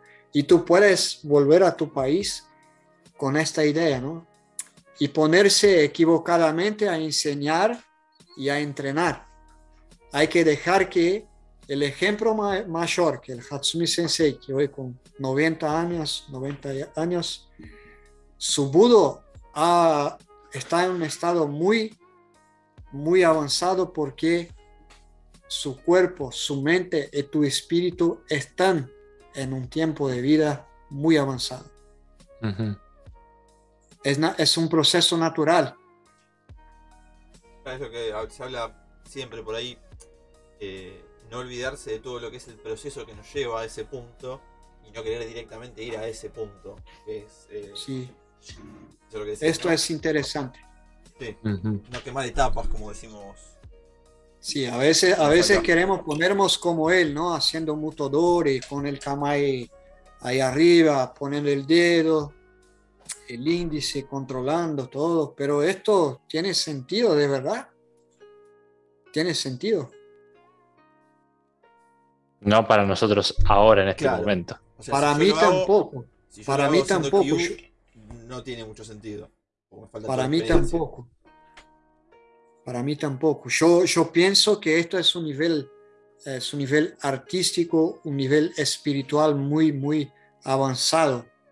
Quizás algunos maestros que han viajado mucho, que están en Japón, pueden probar de esto con sus sentidos, con su visión, con su taijutsu.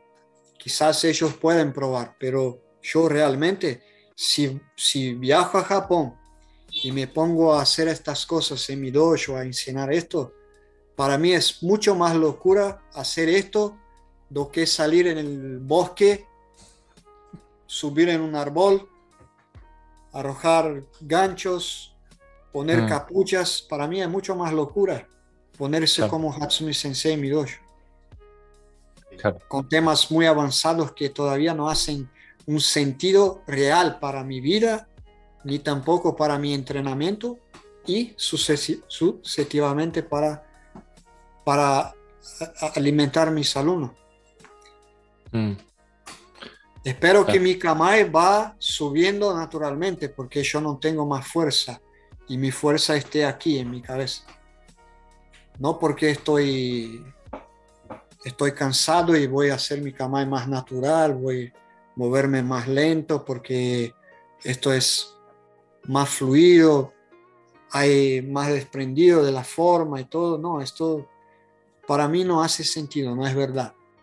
Mm. Para mí, hoy mi universo de Budo es entrenar, es bajar mi kamae, golpear con una lanza, tener precisión, ah, con el shuriken, con que sea. Y espero que Dios me dé la oportunidad para quedarme ahí en el dojo viejo y ya no, no puede hacer más nada de estas cosas y ahí sí empezar a comprender el budo en un nivel mucho más alto, mm. mucho más maduro. Claro, claro.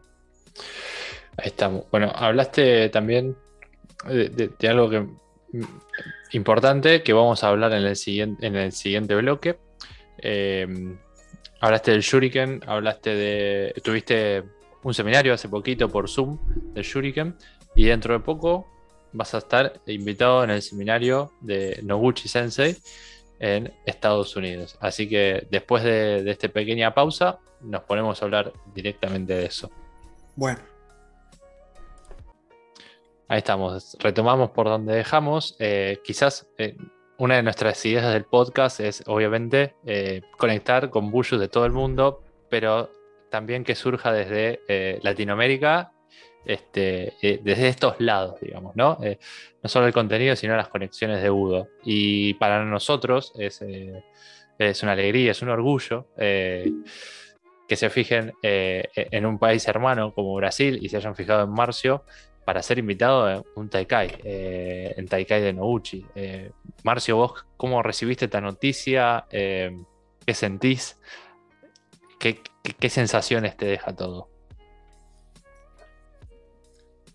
Bueno, yo recibí esta noticia, yo estaba con mi amigo Isaac en, su casa, una casa que tiene en, el campo, y estamos eh, arreglando unas cosas y ya me envió un mensaje y yo no hablo muy bien inglés, no entiendo muy bien. Y bueno, yo leí ahí, es un mensaje largo, yo leí y entendí algo que estaba haciendo una invitación, pero no tenía noción cómo era ¿no? esta invitación. Y mi amigo leyó y me, me saludó, me, me dio un abrazo ahí y todavía no había comprendido lo que estaba sucediendo. Claro. Y bueno, recibí con mucha felicidad. Y claro, es bueno que alguien de Sudamérica esté ¿no? en un evento así de gran importancia y para mí con mucho honor voy a estar allá por, por todos nosotros, porque mm. en realidad todo lo que hago, y esto es muy verdadero, hago con corazón eh, muy, muy feliz y hago esto para que la gente pueda aprender a amar el ninpo, el ninja como, como yo amo también, como, como creo que todos aman y queremos esto, queremos esto y no quiero que esto muera. Mm. No quiero. La Bushinkan es una escuela de Nimpo y, y hay que aprender a amar el Nimpo. Y bueno, voy a estar allá muy feliz si Dios permite y voy a estar ahí a representar a todos nosotros con mucha felicidad. Te pregunto, em, ¿qué crees, eh, digamos, cuál sería el rol? Porque junto a vos están invitados eh, Alex Steve y eh, Mark Lito, ¿verdad? No sé si me estoy olvidando alguno más. Sí, son estos. ¿Y, qué rol van a cumplir dentro de ese seminario de, junto a Nouchi? Bueno, yo imagino, Sean todavía no me explicó, mm. pero me explicó muy superficialmente. Ok. Que yo estaba allá para mostrar ah, técnicas de Kotoryu para, mm. para que Noguchi Sensei pueda desarrollar seguidamente. No solo yo, pero Alex y March, March también. Bien. Eh, hablábamos de John Askew. Eh, la persona que organiza este Taikai. Este, no lo conocías previamente, digamos, no personalmente, ¿o sí? No, personalmente no. Ok. ¿Y, qué crees, o cuáles fueron las cuestiones o cualidades que te llevaron a que se fijen en vos? Ah, obviamente el amor es que, que demostrás eh, por Bushinkan en un montón de aspectos. Eh, la dedicación, la otra vez lo hablábamos, la cantidad de armas adquiridas, la cantidad de indumentaria histórica, eh, el museo la villa Hatsumi. Eh, hay todo ya una gran dedicación materializada. Sí. Bueno, creo que es una suma ¿no? de todas estas cosas y quizás Shang ha visto una oportunidad también de rescatar la idea de que nuestra arte es un arte es el arte del ninja, de Hatsumi Sensei. Y quizás mucha gente, como decía, quiere revivir estas cosas. Mucha gente a veces llega en el dojo esperando ¿no? a estas cosas. Y hay que revivir todo esto. Hay que revivir todo esto. Es que en realidad hay mucho trabajo, ¿no? Y a veces no hay mucha disposición, a veces también no hay muchos eh, lugares adecuados para hacer las cosas. Y también quizás por el cambio o la mentalidad demasiado filosófica o espiritual, quizás han dejado estas cosas para, para atrás. Mm. Porque no es posible, ¿no? Que uno va a Japón en Bushinkan y entrenar eh, los aspectos, digamos, que, que nos encanta del Nimpo, ¿no? Como hacían antiguamente. Porque hoy es mucha gente. Pero Hatsumi Sensei ha dejado tantas cosas para, para probarnos estas cosas también. Mm. Y quizás por eso ha llamado la atención de Sean, ¿no? Claro. Por esto, alguien que sigue intentando revivir estas cosas. Mm. Como un, profesor de Bushinkan. Claro. ¿Cuándo, ¿Cuándo, es este seminario? ¿El Taikai? El 22 de marzo. Del 2022, ¿verdad? Sí, 22. En poquito tiempo. Sí, falta poco. ya tenés la visa, todo, ¿no? no, todavía yo estoy. Tengo que sacar la visa uh, de Estados Unidos. Esperemos que sea menos problemático que para Japón. Claro, claro. Por ahí salen las dos al mismo tiempo. Sería buenísimo. Sería buenísimo. Ojalá, ojalá sea. Así que de nuestra parte, felicitaciones y, también es una alegría enorme, ¿no? De, ver que se descentraliza de alguna manera también el budo y se hace global, se hace universal hacia donde se practica. Muchas gracias a ustedes por considerar que yo soy un, representante ahí en este evento tan importante.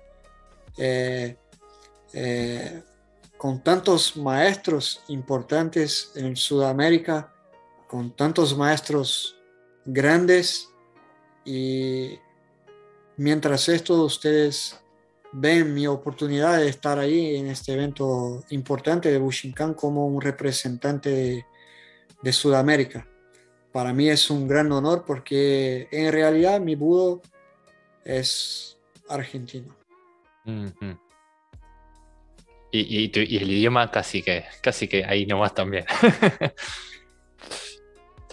por, ahora no te escuchamos decir eh, nuestra frase típica, nuestro adjetivo típico. el de la B larga, no lo digamos por la duda. Pero sabemos que lo sabes. que te sale bien. Em, ahí teníamos una pregunta en el chat de Isaac Blue. Y la pregunta para Marcio es. Em, Marcio Sensei, si pudieras decirle algo a Hatsumi Sensei en este mismo momento, ¿qué le dirías? Y si pudieras hacer una pregunta, ¿qué le preguntarías?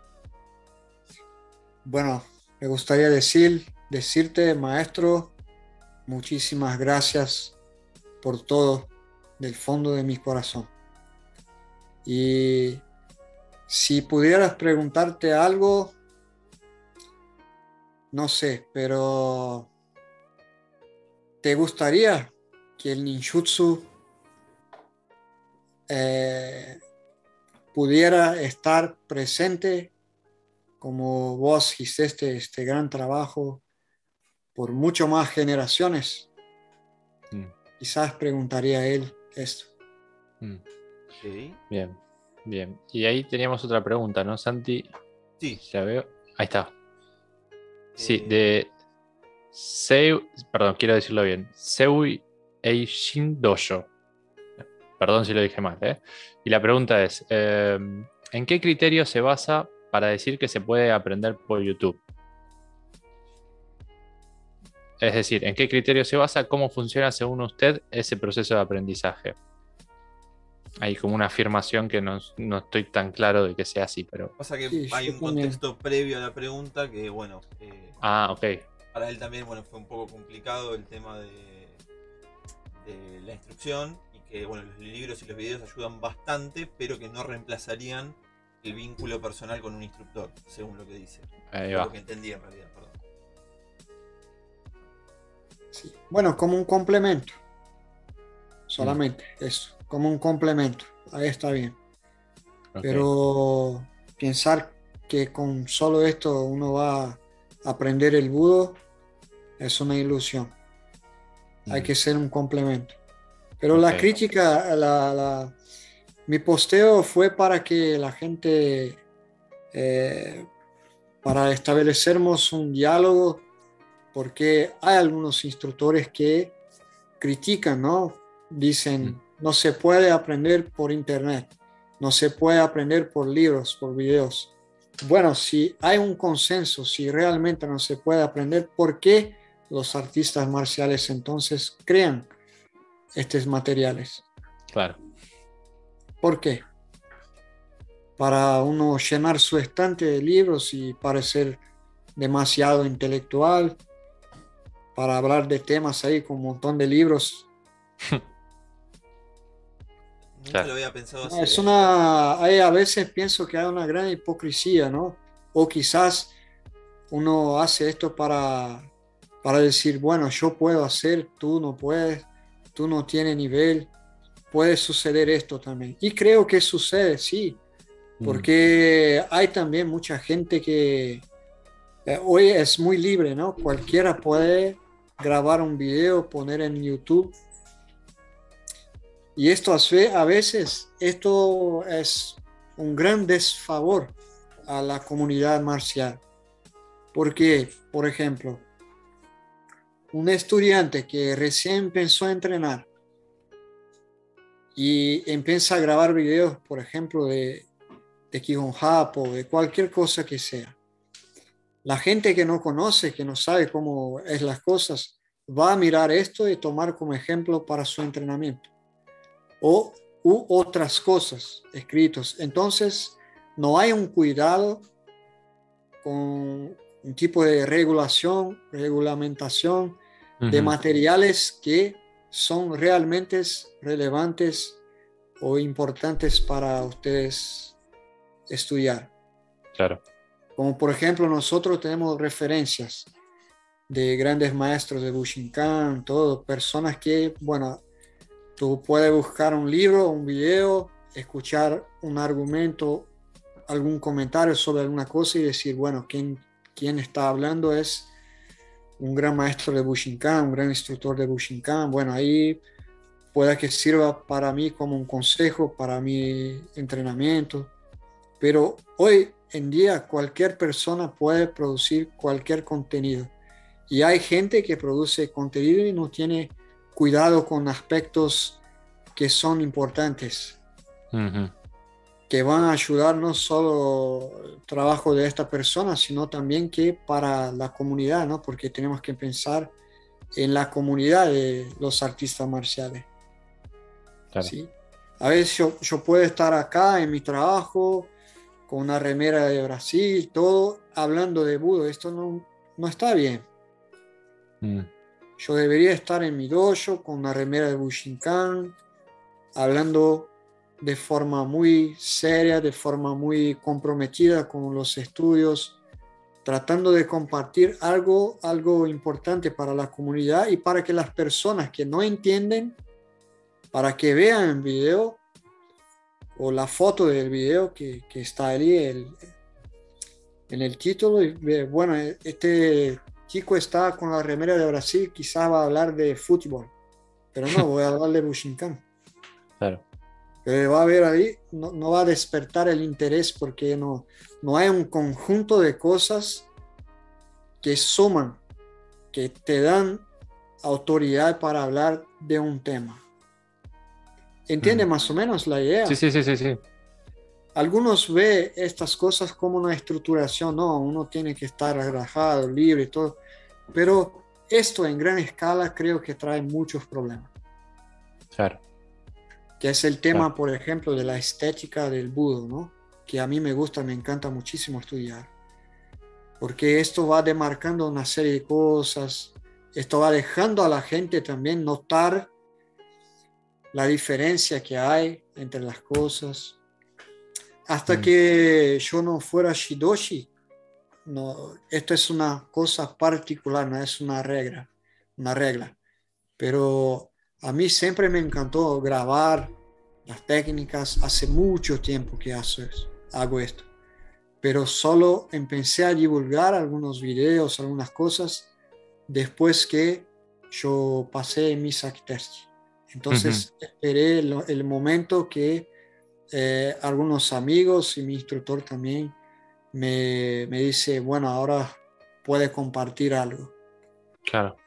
Pero hoy un estudiante de Bushinkan que recibe el primer dan ya empieza a hacer un montón de cosas y a veces hace muy bien, de verdad, pero a veces hace también muy mal.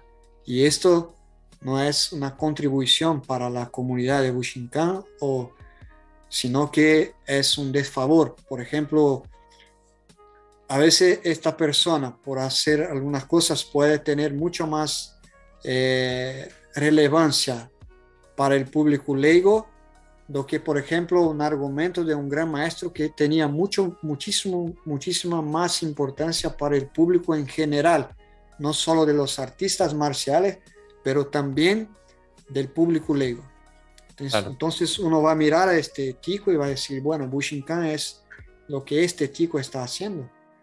No, Bushinkan es algo mucho grande, de grandes maestros, grandes estudiantes, personas que tienen cosas muy importantes para decir. Y a veces uno se queda con esta impresión de, de que se está viendo ahí una técnica simplemente con un bastón, una espada. ¿Se entiende? Sí, sí, sí, sí. Sí, sí. Y ahí hay otra pregunta de eh, Fox Jorge López y dice, Sensei Marcio, ¿qué crees que es necesario eh, tener un apoyo y respaldo jurídico en cada país, respetando su constitución, para que Bushinkan sea tomado en serio? Y de ser así, ¿qué crees que deberíamos hacer para lograr este respaldo y apoyo jurídico? Bueno, esto es muy interesante. Creo que para, para llegáramos a este nivel, primero tenemos que, que buscar nuestro nivel como una persona, un, ciudadano de, que representa algo en una comunidad, sea un barrio, por ejemplo, o alguien que está a cargo de trabajos importantes en la comunidad o que tiene ya un trabajo que sea de otras cosas, pero que se pueden meterse ahí en la política. ¿sí? Primero debemos crear una estrategia para alcanzar lugares importantes y relevantes para la sociedad. Meterse ahí como un ciudadano, no como quizás directamente como artista marcial. Creo que esto eh, se va se va a hacer posible con mucho trabajo, por ejemplo, como el tema de, juntar juguetes para los niños. Si tú haces esto en tu dojo con 10 personas, no va a tener tanto impacto social. Pero si todos los dojos de Bushinkan hacen un evento muy grandioso, esto va a llamar la atención de quizás alguien relevante de la sociedad. Y por ahí van se estableciendo conexiones hasta que uno pueda adentrarse en estos campos y claro, desde ahí promover eh, situaciones que van a no solo calificar instructores, pero va a llevar el budo de la Bushinkan como algo importante para, para todos. Y ahí vamos a tener beneficios, ¿no? Como tener un lugar propio para entrenar, tener eh, investimentos para viajes, viajes, a Japón, conexiones con embajadas japonesas. Son pocas personas que hacen esto, pocas personas. Sin duda, y por ahí deberíamos mirar. Si mm. queremos que el budo sea algo representativo, ¿no? Si no, vamos, vamos a estar ahí la vida entera en un dojo con gente que, entra, con gente que sale y siempre ahí, viajando, volviendo, viajando, volviendo. No está mal, no está mal, ¿verdad? A veces uno lo quiere así, tranquilo. Quiero entrenar, quiero cuidar mi mente, mi cuerpo, mi salud y bueno, estos temas sociales, temas muy que van a traer mucha preocupación, a mí no, pero me encantaría que fuera así. A mí me mm. gustaría mucho. Hacer el budo un, tesoro para la sociedad, ¿no? Eh, por algún lado se habrá dicho eso. Sí, para que la comunidad, las artes marciales también miren la Bushinkan o eh, ninjutsu con respeto, no como, como algo de circo, por ejemplo. Claro. Porque todavía primero tenemos que conquistar el respeto dentro de la comunidad marcial. Mm. Mm. Después el respeto en la comunidad propiamente dicta. Ajá. Tengo dos preguntitas cortitas para hacer. Esas, las, las preguntas de Santi. las que siempre hago. Soy repetitivo, pero bueno, eh, siempre, eh, siempre recibo eh, respuestas distintas. Marcio, ¿qué consejo le darías a un practicante que recién empieza? ¿Qué consejo? ¿Qué consejo le darías?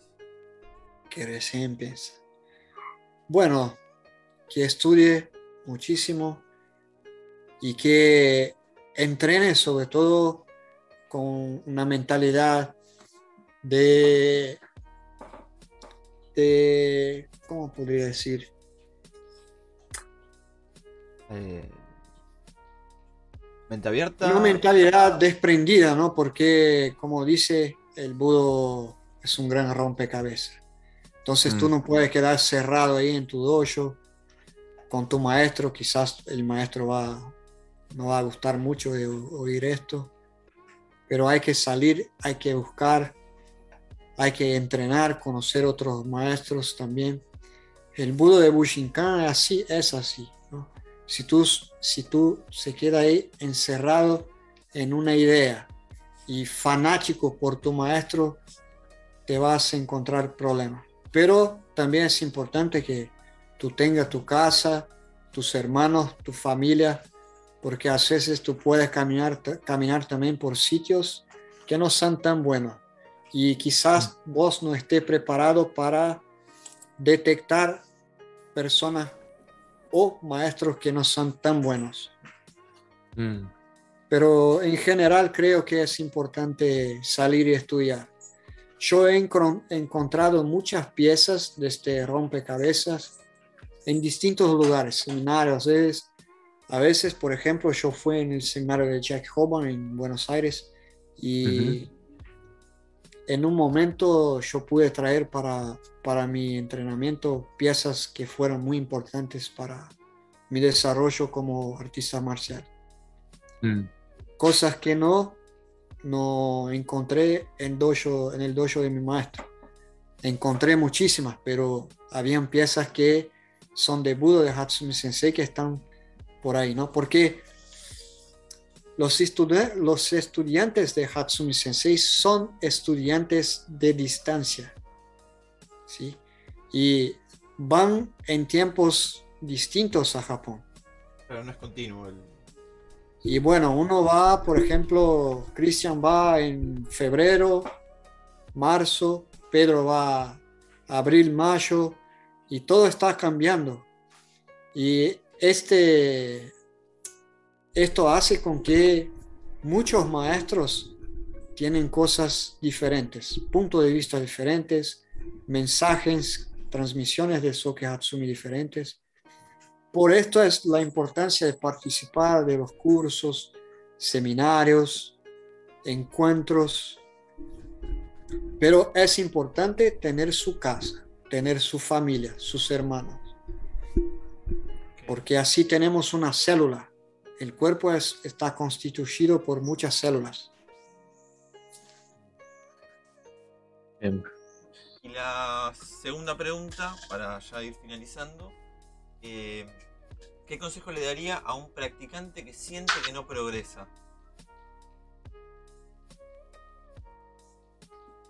Hay que caminar, hay que buscar.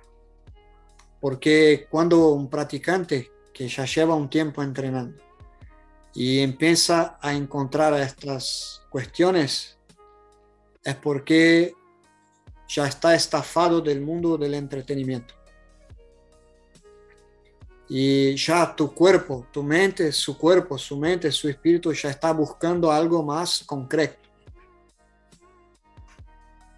Pero la manutención del entusiasmo se da por, por distintas formas hay gente que se contenta ¿no? con, con esta fase, entrenar, salir, viajar, beber con los amigos, divertirse, pero esto seguramente con algunos años de práctica va, va pasando. Mm. Y ahí van surgiendo estas preguntas. ¿Qué estoy haciendo? ¿Dónde voy a llegar con esto? ya no siento más mi Kibon Japo, ya no, ya no puedo encontrar. Eh, estoy repitiendo eso todas las clases. Ichimonji, Yumonji, Hicho, Ichimonji, Yumonji, Hicho por 10 años. ¿Y qué pasa? Estoy repitiendo solamente, estoy entrenando, estoy desarrollando. Entonces, caminar, caminar. Porque a veces uno pierde su entusiasmo y se pierde, pierde en tu camino porque estás cerrado en una idea, ¿no? Y la Bushinkan tiene muchas facetas. Hay mucho que, que caminar. Y piezas a, encontrar. Bien, voy a, voy a inaugurar una nueva sección, Santi, se me acaba de ocurrir. Así. Y y, es, y es así. Eh, Marcio, ¿qué pregunta le harías al siguiente invitado? Obviamente no sabemos quién va a ser, pero ¿qué pregunta le harías? A ver. Vamos a tratar de formar una cadena que no cierre, sino que una. Me gusta mucho esta idea, Javi. ¿eh? Bueno, me gustaría preguntar al siguiente eh, ¿Qué piensas de la Bushinkan en los próximos 10 años? Muy buena pregunta. Muy buena pregunta. ya la dejamos anotada. Así que, Marcio, una vez más, muchísimas, muchísimas, pero muchísimas gracias por, por todo este tiempo. Eh, obviamente también por, eh, eh, si bien hablas muy bien español, creo que requiere un esfuerzo estar hablando dos horas en portugués. Para mí es un gusto muy grande y gracias por la oportunidad. La verdad que son muchas cosas que, que me gustaría compartir, hablar también, pero sé que son muchos temas, mm. hay hay mucho tiempo también. Y bueno, mi visión es de un joven practicante de Bushinkan. Como dice, hay muchos maestros, los cuales nosotros, jóvenes eh, de práctica, tenemos que mirar, tenemos que aprender. Y bueno, nada, es un placer. Fue para mí un gusto muy grande poder compartir con ustedes este rato, esta charla, y espero que esto pueda producir eh, quizás un cambio de mentalidad en algún, algún sentido para que nosotros todos juntos podemos llevar el budo, este tesoro de Hatsumi Sensei, a niveles muy altos y muy significantes, no solo para nosotros practicantes, sino para toda la humanidad una vez que Takamatsu Sensei dijo que el Budo es un tesoro para la humanidad, ¿no? Y sigue siendo su, eh, nuestro gran maestro Hatsumi. Y bueno, es esto. Muchísimas gracias. Gracias Santi también. Santi, que está siempre en la parte más eh, difícil y más estresante, que es la, técnica. eh, Marcio Deshi, quien estuvo con nosotros, eh, lo pueden encontrar en Instagram, arroba ninjutsu bushinkan, ¿correcto? Sí. O en Facebook por su nombre, Marcio Deshi, o también por el nombre de su dojo. Eh, ay, se me fue. Shisei Dojo. Shisei Dojo, ahí está. Iba a decir con O, yo sé, no. Shisei Dojo, ahí está. ¿sí? Para, conectar con él, para hablar con él, eh, obviamente si él los acepta. Y como dijiste, Marcio, quedaron muchos temas eh, y tenemos nuevas ideas y nuevas eh, charlas en las que también nos gustaría que, en un futuro estés también. Bueno. Así que y vamos progresando con eso y muchos, muchos éxitos para el Taikai, para los entrenamientos, para el nuevo G6 Dojo que se viene, que se está armando y obviamente para que continúe el podcast y todo el contenido que estás eh, compartiendo en Facebook. Claro, seguimos conectados y suerte también para ustedes. Este programa está maravilloso. Espero que podremos encontrar ahí grandes personalidades que van nos a ayudar muchísimo. ¿no? Y felicitaciones por la, la iniciativa. Muchas gracias. gracias. Muchas gracias. Así que gente, dentro de poco, como dijimos, lo van a ver en YouTube y lo van a ver también, si podemos conseguir también eh, los, subtítulos en portugués para que nadie quede afuera de, lo compartido. Y nos estamos viendo dentro de muy poquito. Así es, así es. Bueno, les mandamos un beso a todos los que nos estuvieron acompañando hasta ahora. Marcio, muchísimas gracias. Así que, bueno, nos despedimos por hoy. Hasta luego. Hasta la próxima.